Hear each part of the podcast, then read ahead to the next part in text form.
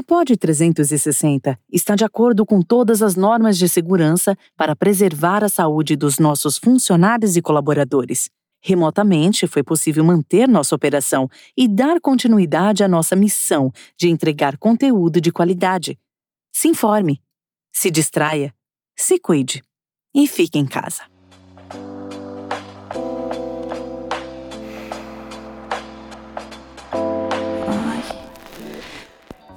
Olá, safadas e safados! Você pediu e nós voltamos a ter uma voz feminina narrando os nossos contos eróticos. Eu agradeço os comentários e feedbacks e quem quiser mandar sugestões também é só colar ali no nosso Instagram e mandar uma DM, tá? O nosso arroba é sxlog_br.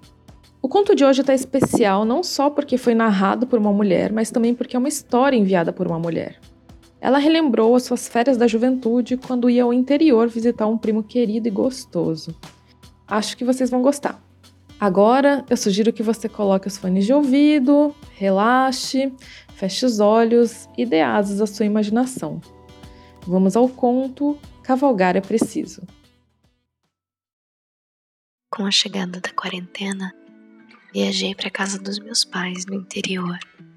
Depois de alguns dias de puro tédio, resolvi ajudar minha mãe e fazer uma limpa na casa acabei encontrando muitas fotos antigas e foi uma delícia relembrar e reviver aqueles momentos onde eu, com 18 anos, era uma prima muito dedicada. Dedicada à rola do Vitor, isso sim. Vitor é um primo com a mesma idade que eu, só que eu cresci na cidade e ele na fazenda dos pais. Eu ficava sempre imaginando como deveria ser a juventude do meu primo no meio do nada, cuidando das terras, lavoura, animais, enquanto eu era festeira da turma e já tinha chupado a rola de todos os meus amigos por diversão. Olhar aquelas fotos me excitou. Eu lembrei de cada putaria que aconteceu naquelas férias. Agora aos 40, lembrando dos meus 18 aninhos, só me restou meter a mão na minha boceta e me divertir vendo aquelas fotos. Era verão e eu lembro que eu não queria ir pro interior naquelas férias. Tinha os meus amigos do prédio, da escola, e eu queria curtir com eles, mas fui convencida a visitar a família com os meus pais. Chegando na fazenda, o meu humor logo melhorou. Quem nos recebeu foi meu primo Vitor, sem camisa, todo suado, com aquele jeito chucro de quem trabalha no campo. Dei um abraço nele e senti aquele cheiro de homem, de mato. Ai, aquilo me deixou mole. Perdemos ali bons instantes nesse abraço, onde eu me aproveitei para sentir aquele corpo largo, um volume enorme na sua calça sem cueca. O resto do dia foram histórias em família, muitas risadas e um banho longo antes de dormir. Foi aí que eu me masturbei pensando no Vitor suado, se esfregando em mim, passando aquela rola grande na minha cara. Foi um banho delicioso que me fez relaxar de verdade. Fui até o quarto dos meninos pegar um travesseiro e acabei espiando o Vitor deitado, só de cueca, com aquela rola grande me esperando. Só que meu irmão estava dormindo no mesmo quarto. Resolvi derrubar um livro no chão para ver se eles acordavam e nada. Aí cheguei perto, passei a mão de leve naquela rola, fui bem devagar, mesmo assim o Vitor se mexeu um pouco. Eu corri pro meu quarto e tive que meter a mão de novo na minha boceta. Eu não conseguia tirar o Vitor da cabeça. Na manhã seguinte, depois do café, meus pais se organizaram para voltar à cidade. Apenas eu e meu irmão ficaríamos por mais duas semanas. Logo fui atrás do Vitor e perguntei quando ele ia me mostrar toda a fazenda, porque eu tava com saudade. Ele não me deu muita bola, saiu sozinho a cavalo, sem camisa e falou que depois do almoço me levaria para dar uma volta. O dia correu normal e quando ele voltou estava todo suado, com cheiro de macho, aquele cheiro que eu não sentia nos meninos da cidade. Sempre perfumados, arrumadinhos, mas ali não. O Vitor e seu cheiro me impregnavam. Eu não resisti e insisti que queria andar a cavalo com ele. Meus tios acharam a ideia ótima e convenceram meu priminho. Eu tratei logo de colocar um vestido bem soltinho e leve para fazer a linha ingênua e sexy ao mesmo tempo. Percebi que ele ficou me olhando e aquilo já foi me deixando com mais tesão.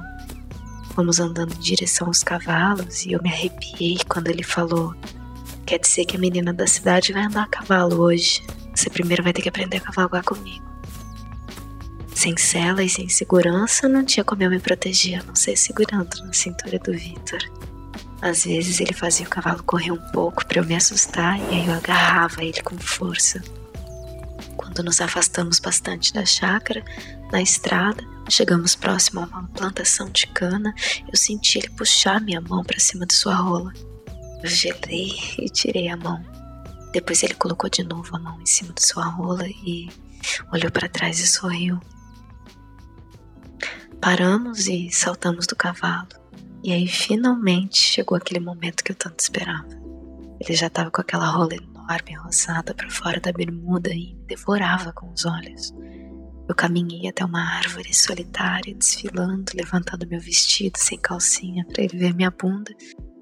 Aí ajoelhei e, sem ele dizer nada, meteu aquela rola enorme na minha boca até engasgar. Depois foi a vez dele chupar minha boceta de um jeito que eu nunca imaginei que pudesse acontecer. Quanto mais ele chupava, mais eu gemia. Ele mordia as minhas coxas de leve, lambia, chupava minha boceta. Eu estava sendo devorada e amando tudo aquilo.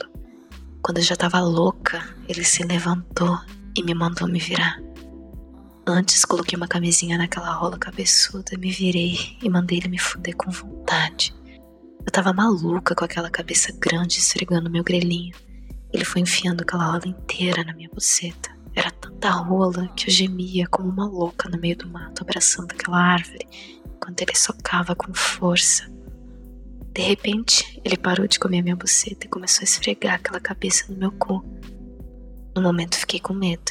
Eu nunca tinha sentido vontade de dar o cu antes, mas ali foi irresistível. Aquele corpo suado, respirando forte no meu pescoço, me deu coragem de falar. Enfia essa rola no meu cu, fode-se com vontade. E o Vitor fez direitinho. Se abaixou, começou a chupar meu cu, depois agarrou meu corpo com força e foi enfiando aquela rola grande bem devagar. Aquele sentimento era muito forte, dor, tesão, muito calor. Parecia que meu corpo estava pegando fogo. A única coisa que eu conseguia fazer era empinar o meu rabo, ficar na ponta do pé e gemer. Depois de me fazer delirar, o Vitor me deu o melhor beijo na boca da minha vida. Se sentou no mato, olhando para mim, e falou: Agora vem cavalgar, vem. Sentei sem medo e mostrei para ele que eu sabia cavalgar de verdade. Primeiro de costas, assim ele conseguiria ver sua rola entrando no meu cu, sem dó, e depois virei de frente e cavalguei muito, olhando no olho e dominando aquele macho. Eu fudia aquela rola e ele me beijava de um jeito safado, intenso e muito molhado. Ele tentava manter a pose, mas não conseguia. Ele gemia e se contorcia para não gozar tão rápido. Troquei rapidamente a camisinha porque queria que ele gozasse comendo minha buceta. Dito e feito, mais algumas cavalgadas e nós dois gozamos juntos, uma delícia. Com certeza foi a melhor foda da minha vida. No mato, sentando naquela rola grande, gemendo alto, sem medo. E assim foram aquelas férias, eu e o Vitor e as nossas fodas por toda a fazenda. Ele me fudia todos os dias durante os meus 15 dias de férias. Essas fotos me lembraram de cada uma dessas fodas, na cozinha, no banheiro, no campo, no riacho, no celeiro. Bastava ficar sozinha com ele que a minha moceta pedia aquela rola cabeçuda. E foi assim durante cinco anos toda vez que eu visitava a família durante as férias escolares. Depois disso, conheci meu marido, tivemos filhos e parei de ir à fazenda. Quando encontrava o Vitor, a gente já não tinha mais aquela intimidade. Mas até que eu consegui aproveitar bem o meu priminho. Depois eu conto para vocês como foram as últimas férias na fazenda quando ele trouxe um amigo e a brincadeira ficou ainda melhor. Muitas lembranças boas. É, Agora eu vou rever as fotos e meter a mão na minha buceta para matar a saudade daquela rola.